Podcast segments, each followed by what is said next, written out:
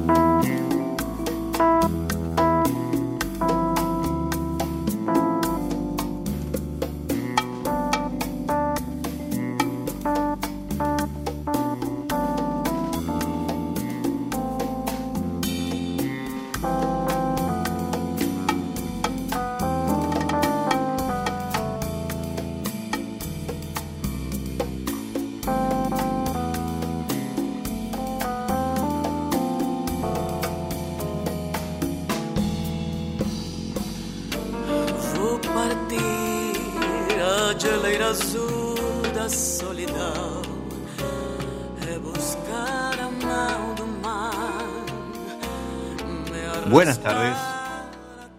¿Cómo están?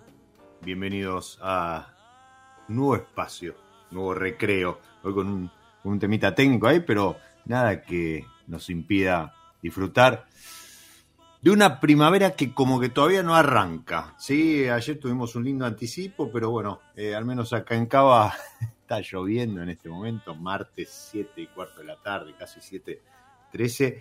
Pero para ponernos en clima, yo estoy con un rosado de, de garnacha, de grenache, gentileza de nuestro protagonista de hoy, de la gente de BG Comunicación. Y mm,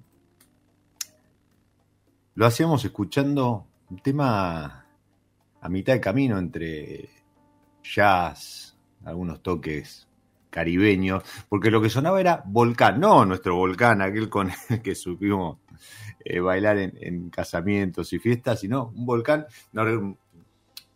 una banda, un-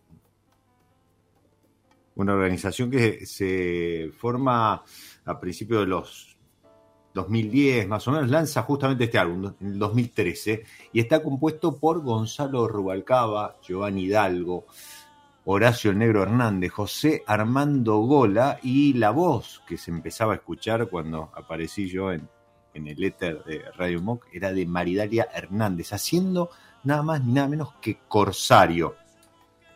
Corsario que es ese pirata con, con autorización, podríamos decirle, que, que lleva adelante esa batalla en defensa de sus convicciones y las convicciones de aquel gobierno que lo contrataba. Y mm, en ese sentido, hoy vamos a tener una charla con un corsario. Seguramente tomaste algún vino elaborado por él. Tal vez no de este nuevo proyecto, de su propio proyecto, pero seguramente algo, algo probaste porque viene trabajando hace mucho con, pequeños productores y demás, y, y también al- algún que otro, una que otra gran bodega, pero para eso vamos a entrarle, vamos a dar la bienvenida y que nos cuente un poquito él de dónde viene. Bienvenido a mi lado B, Luis Coita Civi. Hola Diego, buenas noches y buenas noches a tu audiencia. Muchas gracias por la invitación. No, por favor, a vos por el tiempo, por, por hacerte este, este espacio para charlar, para conversar, para hacer esta pausa, copa en mano. No sé si estás con algo eh, ahí en la copa. Estoy, estoy con una copa, pero en este caso de un tinto de Corsair que va a salir en breve al mercado que se llama Canto de Sirena para seguir con, Esperá, la- pero con el juego del mar. Mira, no, no me spoilé, porque una de las preguntas que te iba a hacer era si en algún momento iba a haber, iba a haber tintos en, en Corsair. Pero, mirá, lo, lo dejamos ahora para dentro de un ratito cuando repasemos el, Sí, el portfolio, sí, sí. pero qué linda noticia, qué buena noticia esa.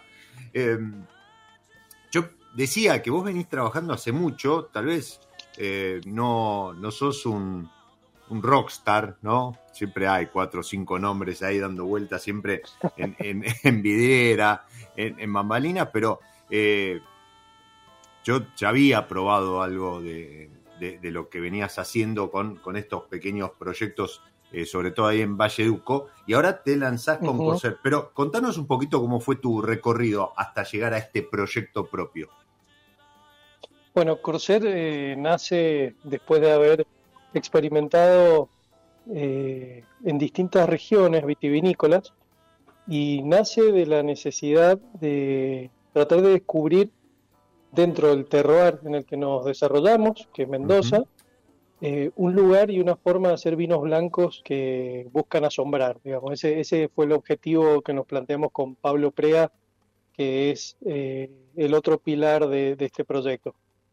Y mm, con Pablo nos conocimos accidentalmente por circunstancias del Valle de Uco, podríamos decir, y conversamos respecto a vinos que nos sorprendían y regiones que hoy están empezando a ser exploradas, pero en aquel momento eran regiones potenciales, eran zonas que empezaban a escucharse, pero el, el proceso de desarrollo del viñedo es tan largo, es un ciclo que lleva su tiempo, que realmente había poco materializado para probar. Em, para ir un- brevemente a un recorrido profesional, eh, yo soy ingeniero agrónomo, antes de ser agrónomo estudié enología Ujú. y mm, tuve oportunidad de trabajar en, en mercado local con bodegas eh, medianas y grandes y después tuve la oportunidad de trabajar en proyectos familiares y parte de mi experiencia profesional in- incluyó viajar y poder trabajar en lugares eh, que tienen climas muy diferentes con 100% de influencia oceánica como Nueva Zelanda, donde los vinos blancos son para ellos quizás tan masivos y tan distribuidos como los tintos. Y después por mi paso en Cheval de San, que es un proyecto que pertenece al grupo Chandon y es como un proyecto, un joint venture entre Terrazas de los Andes y Chateau Cheval Blanc de Bordeaux. Ellos quisieron hacer acá un gran cru que fuera como una punta de lanza que permitiera de cierta manera desarrollar un concepto de vinos de terroir y mm, gracias a mi participación, breve participación, porque fueron tres años en, en pude viajar a Francia y también tener la oportunidad de probar lo que en Francia hacían con los tintos y con los blancos. Eh, y eso empezó a despertar una curiosidad, eh, específicamente en los vinos blancos, que están, te diría, por lo menos hasta la fecha menos explorados que los, que los tintos, eh, y que han ido abriendo camino y han ido descubriendo eh, posibilidades nuevas a medida que también la viticultura ha ido explorando nuevas regiones y pasando algunas barreras que en algún momento se consideraban que eran súper limitantes. Eh, si ponemos en contexto el, el paisaje de Mendoza, eh, Mendoza está casi atravesada, digamos, en toda su, su longitud por la cordillera de los Andes, y digo casi porque hay lugares, hay oasis que están muy lejos de la cordillera, pero, pero la cordillera eh, condiciona todo, y Mendoza es un clima netamente continental, digamos, un lugar que tiene prácticamente cero influencia marítima, la influencia que llega, digamos, es una influencia muy afectada por el entorno, y cuando fenómenos como el fenómeno del niño nos afecta, nos afecta indirectamente, porque está sucediendo otro fenómeno que de alguna manera lo potencia y hace que nos lleguen sus efectos, pero si no hubiera, digamos, una sucesión de eventos, esos fenómenos marítimos no llegarían con la intensidad que llegan. Y, de ese razonamiento y de pensar que hay lugares como algunas costas francesas, como Nueva Zelanda, como pasa en Sudáfrica, que tienen eh, una caracterización climática que los hace eh, tener condiciones de crecimiento óptima para vinos blancos, empezamos a pensar con Pablo, y, y esto no es algo, digamos, que se nos ocurrió solamente a nosotros, sino que son como esas ideas que empiezan a despertar como en un inconsciente social eh, bastante más grande de lo que uno cree y empiezan a, a suceder estas exploraciones en, como en pequeños grupos de exploradores, diría. Hay, hay un montón de colegas que están trabajando en esto también. Eh, Y lo que hicimos fue tratar de analizar dentro del, paisaje que nos ofrece Mendoza dónde estaban las condiciones que se asimilan de alguna manera, eh, salvando las distancias continentales versus marinas, eh, a esos climas. Y básicamente esos climas tienen, podríamos decir, tres indicadores. Primero es que son, climas frescos, son bastante más frescos y más moderados que los climas continentales, porque el agua es un gran moderador del clima. El agua, de cierta manera, eh, condiciona que no hayan máximas tan máximas o mínimas tan mínimas. Eh, por una propiedad que tiene el agua que tiene, digamos, necesita, se necesita mucha energía para calentar el agua y el agua necesita entregar mucha energía para enfriarse, entonces funciona como un gran moderador. Eso por un lado. Por otro lado, eh, no hay olas de calor extremas en la mayoría de estas regiones que no son, digamos, tropicales. Y por otro lado, son regiones que tienen suelos donde normalmente hay algún componente de carbonato de calcio, que es lo que comúnmente se llama como suelos calcáreos. Y hay muchos lugares que ofrecen eso en Mendoza, a pesar de estar lejos del mar. Y si tomamos en, en dimensión que la cordillera de cierta manera nos permite pasar de regiones como Burgundy a Sicilia en una hora, o sea, pasando desde la carrera, a, por ejemplo, a Medrano, pasamos por tantas regiones climáticas que pensamos por qué no aprovechamos este potencial. Y ahí fue donde empezó la exploración por buscar de dónde eh, podían hacer Corsair. Wow, eh, me, encantó eh, este, este, comentario final, ¿no? Que fue como pasar de, de Borgoña a Sicilia en, nada y, más o menos algo con la diferencia que además eh, eso, hacerlo en Mendoza, que es algo que yo siempre repito y, los que hemos pasado a lo mejor por, por un espacio académico en relación con el vino también recalcan, sin influencia oceánica. Además, ¿no? Porque el, paso de Borgoña a Sicilia lo haces incluso con, todo el eh, todo el funcionamiento ahí a pleno del Mediterráneo. En Mendoza eh, depende de, la añada, incluso hasta puede ser más calurosa, más, más seca y, demás. Pero me gustó este recorrido y, yo no te voy a hablar ahora a vos, Luis, le voy a hablar al que está del otro lado. Porque el otro día leía una nota de, de, Ángel, eh, de Angel, ahí, el ángel del vino, y, mm, medio irónico, pero con, mucho de verdad, por cierto, hablaba de estos, estos términos, este, este glosario, esta terminología que, que siempre eh, van pasando las épocas y se va adaptando, pero hay como siempre hay eh, cuatro, cinco, diez términos que están como instaurados en determinado periodo y se asocian a modas, tendencias y demás. Y, una de ellas es esto de la mínima intervención, que hasta ya son varios los enólogos, colegas, ingenieros agrónomos, colegas tuyos, Luis, que, vengo escuchando que hasta intentan como despegarse de eso, ¿sí? O, haciendo alguna aclaración y demás. Ahora, cuando, cuando recibo la, noticia, la gacetilla del lanzamiento de, de este nuevo proyecto de Luis, leo una, dos, tres veces en el, recorrido del texto que, comentaba este, esta novedad, este lanzamiento del mercado, no solo no leo mínima intervención, sino que leo máxima intervención. Eso me prendió un poquito una, luz, ¿no? Una alarma, porque digo, pará, ¿cómo máxima intervención? Si hoy la tendencia, hoy lo, que queremos tomar todos, por, por, hacer una exageración, como mencionaba Ángel ahí, Ángel en, en su en su nota son vinos de mínima intervención.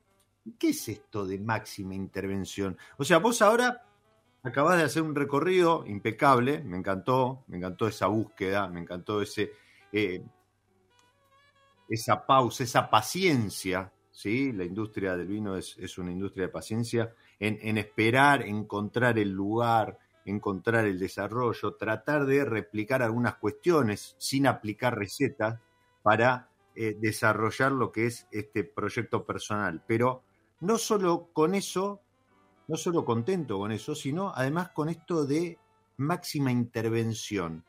Luego lo de mínima intervención más o menos está eh, eh, instaurado en el mercado y los consumidores lo entienden. Pero, ¿a qué te refieres cuando hablas de máxima intervención? De que tus vinos, los vinos de Corsair, son de máxima intervención.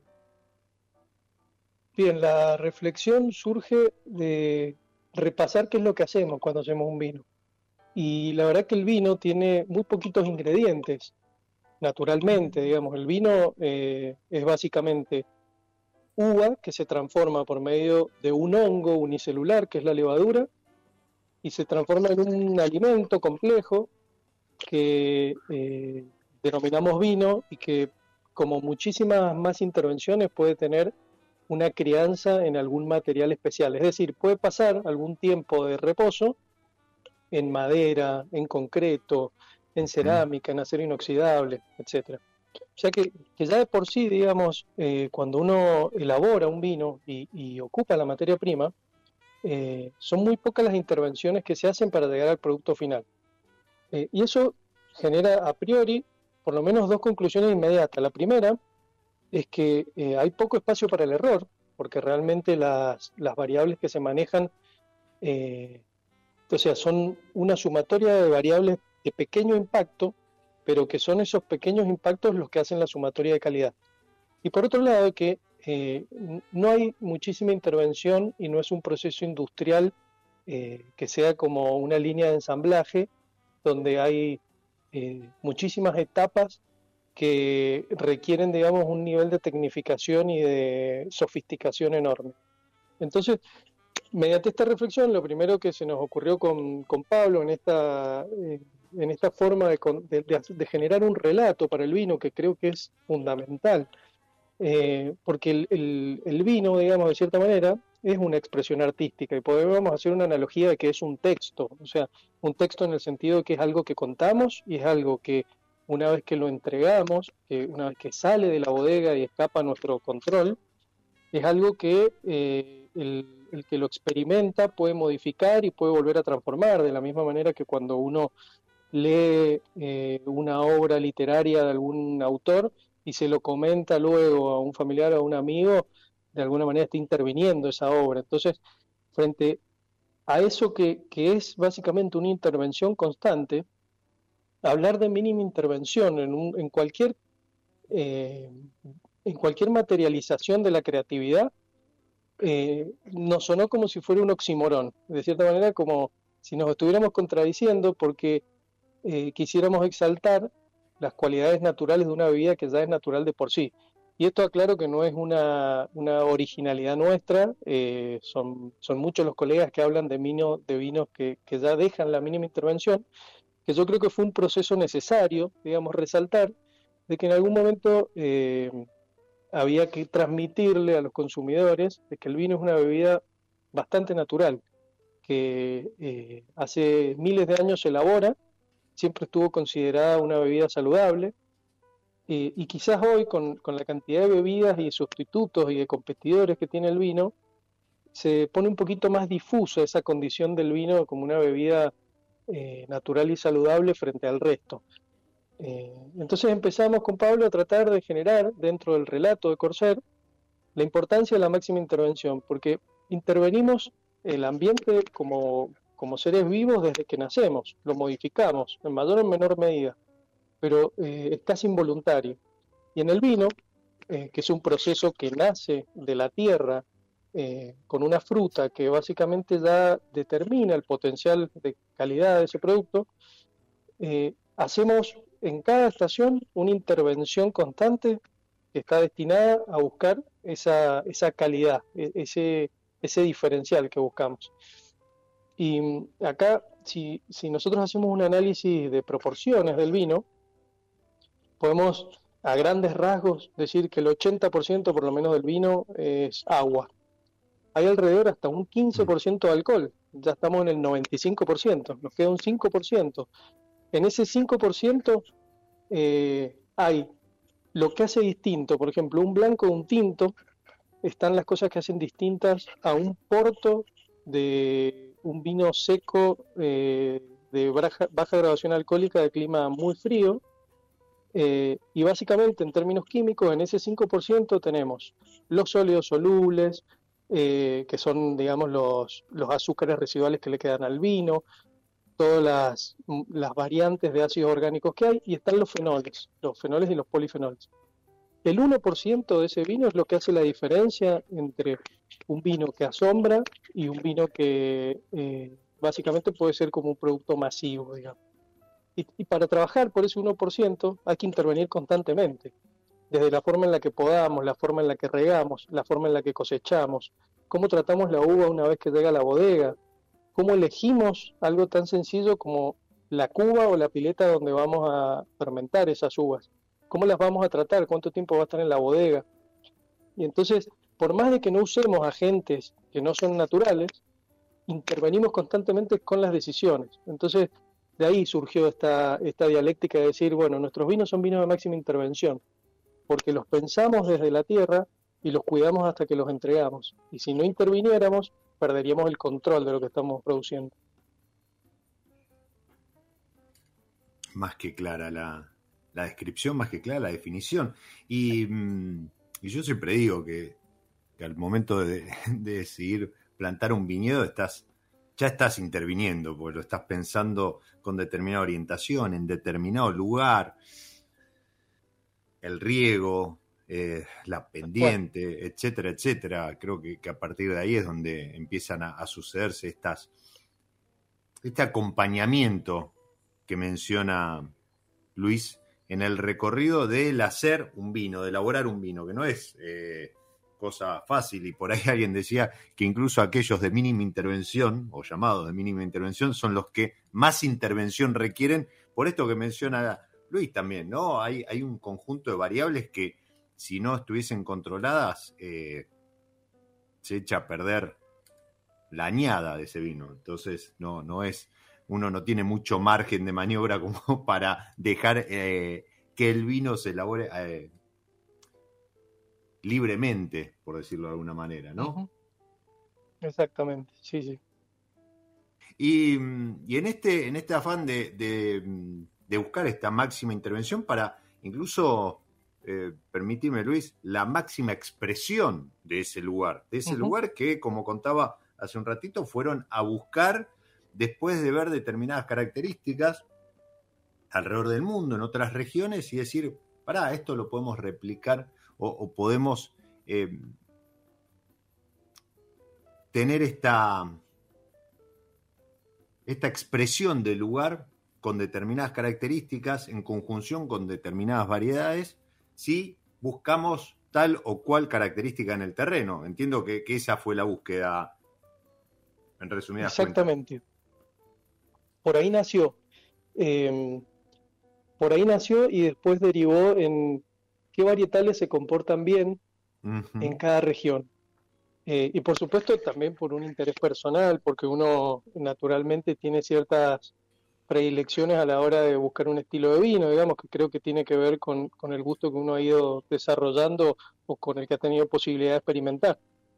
Em, Pablo es un, gran, un gran descriptor de vinos, tiene un catálogo eh, de memoria enorme y tiene encasilla muy bien y, determina eh, muy, muy bien y de manera muy precisa cuáles son los descriptores de un vino que le gusta. Y esas charlas nos llevaron a tratar de hacer el proceso de ingeniería inversa de cómo se lograrían esos descriptores y en qué clima si los quisiéramos reproducir. Eh, y en esa exploración empezamos a definir algunos lugares, por ejemplo San Pablo para el Sauvignon Blanc, San Pablo y La Carrera, que son dos regiones de altura. Eh, nosotros comunicamos que son de cierta manera regiones extremas, son, son bastante frías y mm, son un poquito más húmedas que la media del Valle de Uco y tienen la particularidad de que tienen menos dispersión entre las máximas y las mínimas y ambos es como si fuera un segmento que está más hacia la mínima, digamos. Tienen mínimas y máximas más bajas, no están tan dispersas entre sí. Eh, Pensamos también en una zona especial para el semillón que hacemos y se nos, eh, se nos develó de alguna manera que el Peral era una zona maravillosa, no solamente porque están los viñedos más viejos de semillón de, del Valle de Uco, sino porque tiene suelos maravillosos y los viticultores de esa zona eh, habían hecho un proceso probablemente empírico de probar el semillón en esa región y darse cuenta que tenía resultados fabulosos. Em, con la garnacha eh, fuimos a explorar chacalles, suelos bastante más restrictivos, con una orientación de hilera distinta, donde se busca un poquito más de sombreamiento, donde la variedad se, se beneficia de tener un poquito más de protección de la iluminación y de tener perfiles un poquito más ácidos que aprovechamos después en el, en el estilo de vino que elaboramos. Digamos, y ese camino eh, nos permitió, además de tratar de definir qué es lo que queríamos encontrar, empezar a descubrir otras cosas. Entonces nuestros vinos todos los años van teniendo un pequeño cambio, un pequeño ajuste que eh, va definiendo cada vez más eh, lo que es la identidad de Corsair. Y creo que es un proceso que le, le, pasa a la mayoría de las bodegas que empiezan a ser un poquito más específicos sobre lo que elaboran y empiezan a generar su, su, propia escuela, digamos.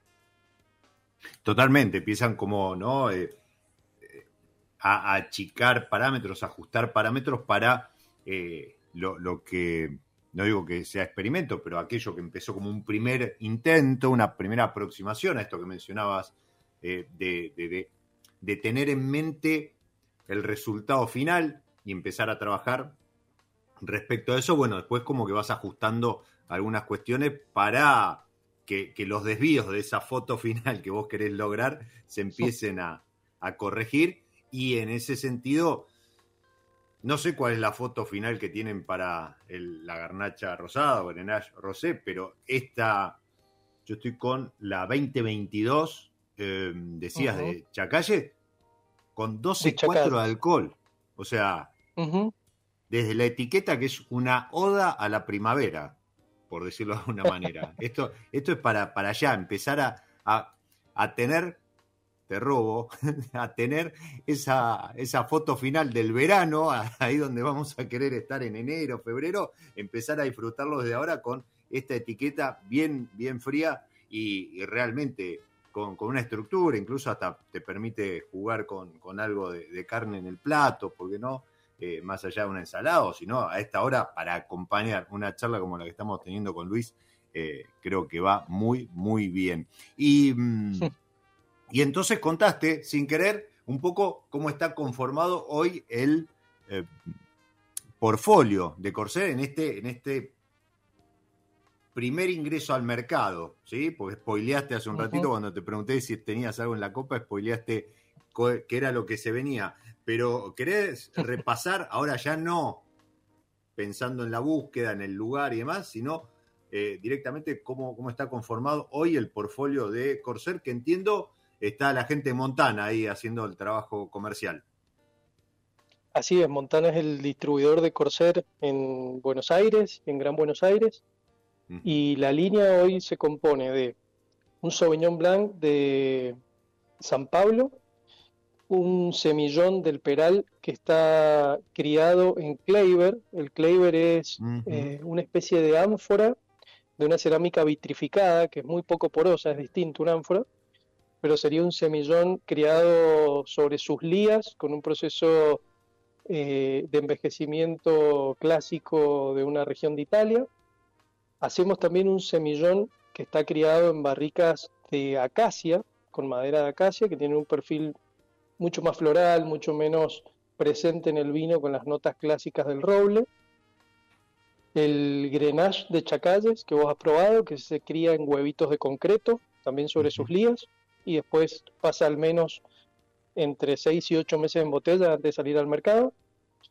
Hicimos también un espumante, un pet nat de Grenache, del mismo viñedo que lo cosechamos 15 días antes de la garnacha y se diseñó con la asistencia de Paula Latorre, que es una gran amiga, una colega que no deja todo el tiempo de participar y ser creativa. Y está por salir al mercado el tinto que te comenté al principio del programa. ¿Qué, qué, mm, qué variedad? ¿O es un corte? Si, se puede, si se puede, contar. Un, por supuesto, sí, sí. Este, esta es la primera vez que comentamos al respecto del vino. Uy, qué lindo. Y... Gracias. El vino se va a llamar Canto de Sirena, juega con una gráfica que sigue la dinámica del mundo Corsair, pero en este caso la protagonista es una mujer. La C y la S de Corsair siguen presentes, pero en este caso para formar otro juego de palabras. Y el vino es un blend de parrales añosos, es un Cabernet Merlot cofermentado y criado en barricas de roble francés durante 12 meses. Eh, acá lo que hicimos fue buscar dos regiones que fueran distales y que tuvieran una madurez similar en el tiempo. Entonces cosechamos un Cabernet de 80 años en Parral, en la zona de Alto Agrelo, a más o menos 1050 metros sobre el nivel del mar. Cabernet Sauvignon, ¿no? En el mismo. ¿O no? Cabernet Sauvignon, sí, sí, sí. sí, sí, 80 años, sí. Sí, y también cosechamos un parral de Merlot de la familia Reina en el Peral, mm. que tiene alrededor de 50 años. Los cosechamos el mismo día, muy temprano en la mañana, y los procesamos juntos. Es decir, se molieron y se procesaron en la bodega como si fuera un único viñedo. Entonces, eh, elaboramos el vino desde el comienzo juntos. Normalmente en los blends existen distintas escuelas. Eh, la cofermentación, como la que acabo de comentar, es una que tiene resultados muy distintos a elaborar el vino, cada varietal por separado y hacer el corte temprano, y eso tiene un resultado muy distinto a elaborar el vino por separado, criarlo por separado y hacer el corte tardío. Nosotros fuimos con la cofermentación, que tiene una serie de fenómenos que suceden durante la fermentación y la generación de los precursores aromáticos que definen un destino totalmente distinto del vino. Entre nosotros le decimos que es un caberlot y es un vino que es... Bien, hay que patentar eso. Hay que patentarlo. debe ser eh, eh, algo recurrente entre los, los enólogos de antes que usaban este mix de variedades. Eh, es un mix bastante francés, podríamos decir, y el vino también lo es. hemos usado barricas de tostado suave porque la, la crianza en las barricas ha sido larga, ha sido prolongada. Eh, y, tratamos de trabajar con las barricas de una manera de cuidarlas y tratar de intervenirlas lo mínimo posible, ahora sí, digamos, tocándolas poco a las barricas. Y esto fue una gran enseñanza de un, gran maestro que es Ángel Mendoza, y, él me permitió comprender que las barricas eh, son lugares donde el vino descansa y estar constantemente interviniendo las barricas, sacando muestras, ingresando una Venecia para probar el vino, es la puerta para empezar a, primero, a generar contaminaciones en el vino y segundo, a afectar esa, esa madera que básicamente está viva en la barrica. Así que el vino nos aseguramos una vez cada 35 días de que tengan el llenado correspondiente, pero se tapan muy bien y prácticamente no se manipulan hasta que termine el periodo de crianza donde jugamos con los cortes y preparamos el vino. Qué, mm, lindo, te, escucho hablar y, y yo lo, decía en, la presentación, hablaba de que estaba, estaba puesto el corazón, en, no solo en la búsqueda, también en la elaboración. Y, y seguramente Marcelo García Carvajales o, Leo Escapato están están escuchando y, muchos otros eh, lo sienten así eh, en cuanto a, transmitir, a compartir este recorrido que hoy hace que Corsair esté en el mercado con, algunas etiquetas. Entiendo ya es la segunda añada con un tinto por el primer tinto de, del proyecto por salir a la calle. Y, Marcelo pregunta, y, déjame cerrar, cerrar incluso, porque creo que te va a venir bien para, para ponerle moño al recorrido, ¿no? O sea, desde aquella búsqueda tuya personal, después la búsqueda del lugar, la elaboración y demás. Y, pregunta, claro, es verdad, hoy, mirá, lo, mencionaste a, don Ángel, a quien le mando un abrazo enorme, porque siempre también se, prende con el programa.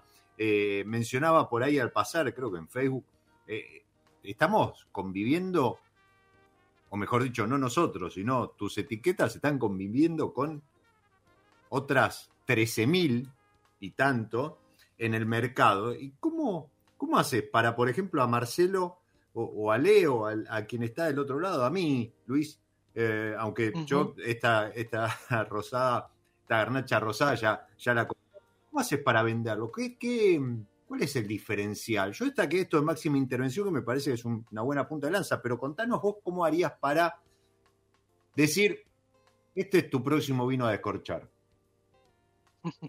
Bueno, el camino yo creo que está en el relato. Y el relato necesita un vehículo, que es el que hoy nos están proveyendo ustedes con tanta generosidad y con esta dinámica tan linda. Eh, nosotros hacemos un esfuerzo grande en comunicar esto, eh, porque el diferencial no solamente está en el hermoso trabajo que hizo Nano Alfonsín en las etiquetas, que vos recién lo mencionabas, eh, no solamente está en que Pablo pensó eh, cómo se iba a ver y cómo iba a ser la estética de esa botella y diseñamos el lacre, la caja y todo lo que es, digamos, lo, lo que es circundante al vino. Eh, y por supuesto todo el esfuerzo que le hemos puesto al líquido. También hay que comunicarlo.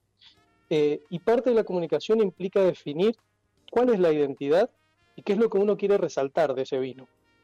Entonces estas pequeñas eh, frases disparadoras, como la de máxima intervención, como lo de hacer un vino de parral, como lo de una cofermentación y lo de contar una historia específica de cómo el vino se envejece y qué es lo que lo hace diferente, eh, creo que son los caminos para empezar a llegar al, digamos, al público y al, potencial consumidor de una manera que antes de probar el vino ya haya una sorpresa en el relato.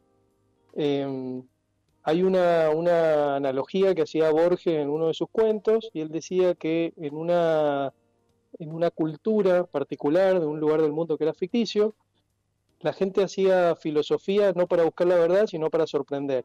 De cierta manera, es lo que tratamos de hacer desde Corsair. Lo que queremos hacer es sorprender. Lo que buscamos es un camino que permita despertar la sorpresa y que no solamente se quede con nosotros, sino que además permite indagar y abrir esa puerta a seguir probando algunas cosas que tienen un relato que lo diferencia del resto. Yo compré, seguramente Marcelo, Leo que están del otro lado y, y algún otro también compraron. Se nos fue este espacio Luis, yo no tengo más que agradecerte, pedirte disculpas. Ahí en el arranque, como decía, hace un rato hubo eh, algún tema técnico que nada, que no se pudiera resolver y, pudimos largar la charla. Pero mm, además de agradecerte, felicitarte por, por esta búsqueda, creo que, que está en muy buen camino, está en muy buenas manos el proyecto, así que solamente queda disfrutarlo al descorchar y servirse la copa. Gracias a ustedes, Diego, a vos, al equipo de Radio Monk y a toda tu audiencia. Muchísimas gracias y, te despido a vos, Luis, no a la gente que está del otro lado. Marce, Leo, vos que estás escuchando, quédense porque nosotros seguimos, seguimos en, esta nueva dinámica que tiene el programa y como siempre jugando con algo de música y con las etiquetas de San Felicien. Eh, en esta oportunidad compartí ahí en, redes que, fue mi, cumpleaños el domingo, mi cumpleaños y, nada más ni nada menos que el, medio siglo. Así que para hoy elegí La burbuja, el Nature de San Felicien y este tema de Mrs. All Dreams que dice nada más ni nada menos que Cheers to Me.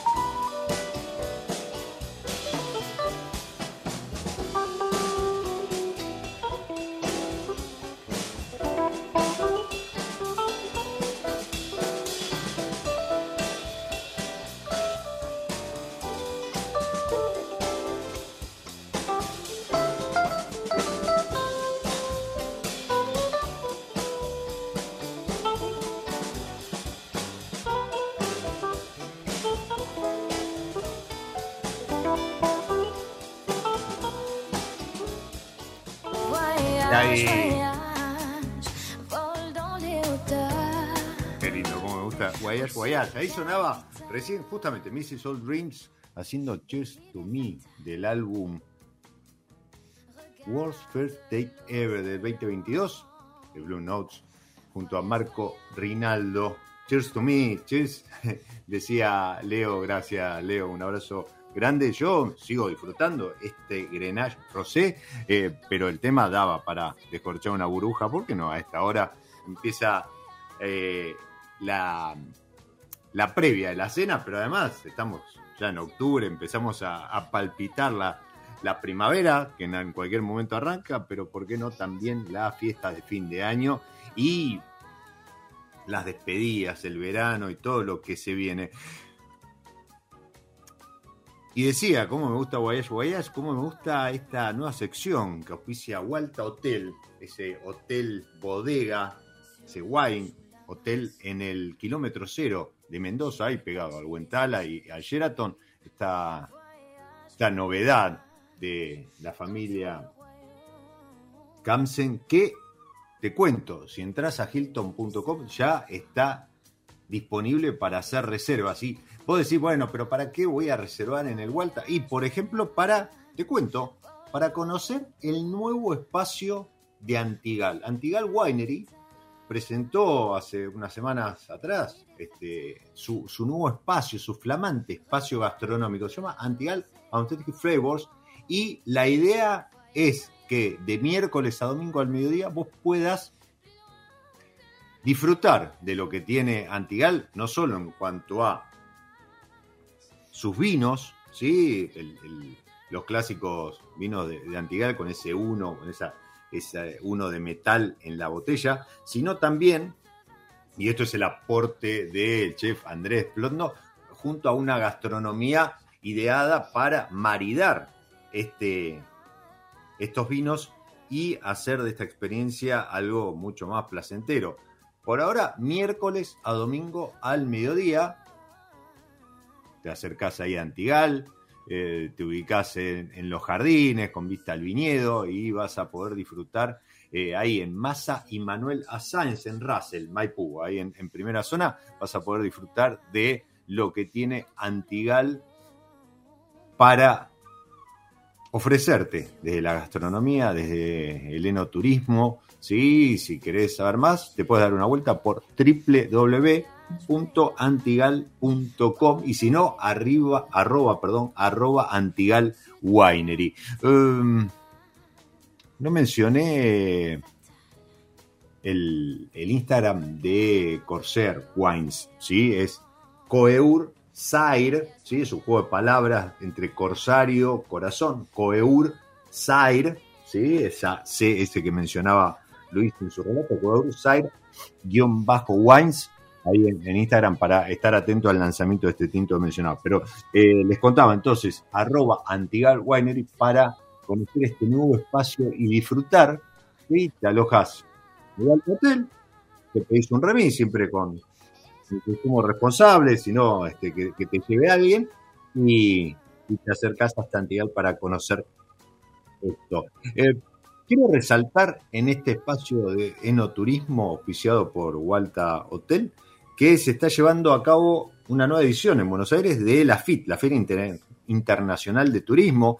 Eh, y cada vez, cada vez con mayor presencia de bodegas. Sí, bodegas, pequeños productores que a lo mejor eh, no se ven en una feria masiva o en alguna feria dedicada al vino o que por algún motivo no pueden estar en la Provine de San Pablo que se acaba de inaugurar. Creo que hoy era el primer día con acceso al público. ¿sí? Estos días previos siempre hay eventos, pero hoy era el día uno de Provine en San Pablo. Bueno, en la FIT, si andas por Buenos Aires, eh, no sé si termina este fin de semana, creo. Eh, te puedes acercar. Hay productores, ¿sí? pequeños productores en, los distintos espacios, en las diferentes regiones, provincias de la Argentina, están ahí para darse a conocer y te vas a sorprender porque seguramente hay muchos de ellos que no los ves en las góndolas, no los ves en los eventos masivos, pero vas a poder disfrutar de lo que tienen ahí para ofrecerte.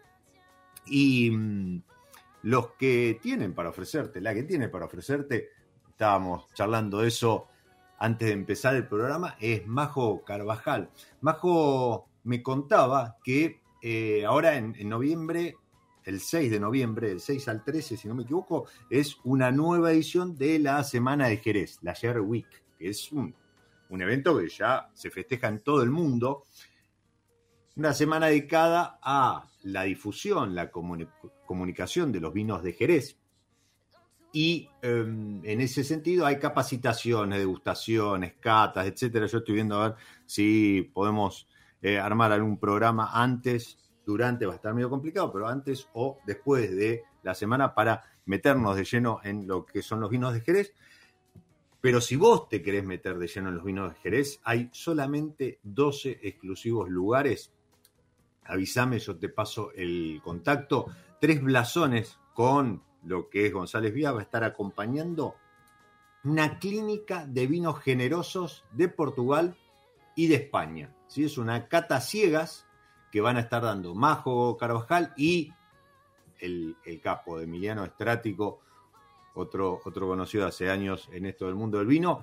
Eh, ambos están homologados como formadores de las DO productoras de este tipo de vinos, pero lo interesante es que armaron una selección, curaron unas 17 etiquetas, son vinos únicos, me contaba Majo que incluso alguna selección de, algún vino propio de su cava personal, que, que de otra manera sería imposible conseguir en el mercado, bueno, ella lo, lo, va a sumar para que esta clínica sea realmente una experiencia única en cuanto a conocer estos vinos generosos de Portugal y España. Esto va a ser el 31 de octubre a las 18 horas, ¿sí? 31 de octubre a las 18 horas.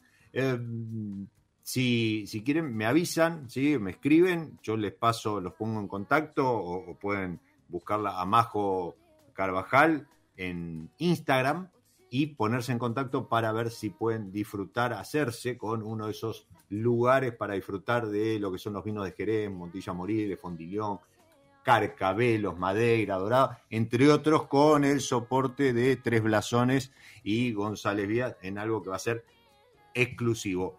Y eso es el 31 de octubre. La última, meto, no es enoturismo, pero es fiesta y es anticipando Halloween y es también, ¿por qué no?, anticipando el eh, fin de año, porque es además la última que se va a dar este año y mm, es la fiesta de Cava en Casa. Cava en Casa Wine Fest celebra Halloween. Halloween, muy bueno el juego de palabras, la segunda edición, el 14 de octubre en Vieites 1833. Hay algunas promociones en entradas, ¿sí? Eh, yo creo que si se dan una vuelta por el Instagram de Cava en Casa, arroba cava en casa punto winefest, arroba cava con B corta, cava en casa punto winefest, van a conseguir alguna promo y capaz que si mencionan que esto lo escucharon en mi lado B, les hacen algún descuento, algún pack para ir con amigos y demás, ¿sí?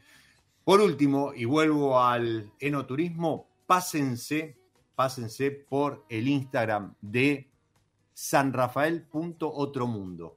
Sanrafael.otromundo están haciendo un sorteo con el apoyo de eh, Yo Amo San Rafael, la Cámara de Turismo San Rafael, FIT América Latina y demás. Están sorteando nada más ni nada menos que unas vacaciones en San Rafael, en el Oasis Sur. Y obviamente, si vas a estar en San Rafael, después yo te paso algunas bodegas para visitar. Pero primero anda a sanrafael.otromundo y participa. Están ahí las condiciones, hay que rellenar un formulario. Bueno, eh, obviamente seguir arroba sanrafael.otromundo y además compartir la imagen del sorteo en tu eh, historia. Nuevamente, arroba sanrafael.otromundo para ganarte unas vacaciones en San Rafael. Eh, te conté Antigal, te conté de Cabo Wine Fest, te conté de la FIT, te conté de esta clínica de vinos generosos de España y Portugal, te conté también de este sorteo de, para ganarte unas vacaciones en San Rafael y además acompañamos, compartimos una charla impresionante, espectacular con eh, Luis Coita Civit. Me quedé sin habla prácticamente, con la boca seca, por eso voy a hidratar con Aquapana. Tengo todavía Grenache Rosé de Kersar en la copa. Mm. No me queda más que agradecerte el haberte sumado, mandarle un abrazo enorme al Vasco, que siempre está ahí atento a cualquier cosa que pueda surgir para resolverla y tener el episodio de Mi lado B al aire. Así que gracias, Vasquito, te mando un abrazo, muy buena semana para vos, muy buena semana para todos. Leo, Marce, gracias por haberse sumado, por haber estado ahí acompañando el programa. Los espero en un próximo episodio de esta pausa, de este espacio, mientras le digo, como siempre, soy Diego Migliaro, este es mi lado B y les deseo que disfruten. Chao. Nos encontramos en cualquier momento en otro episodio de Mi lado B.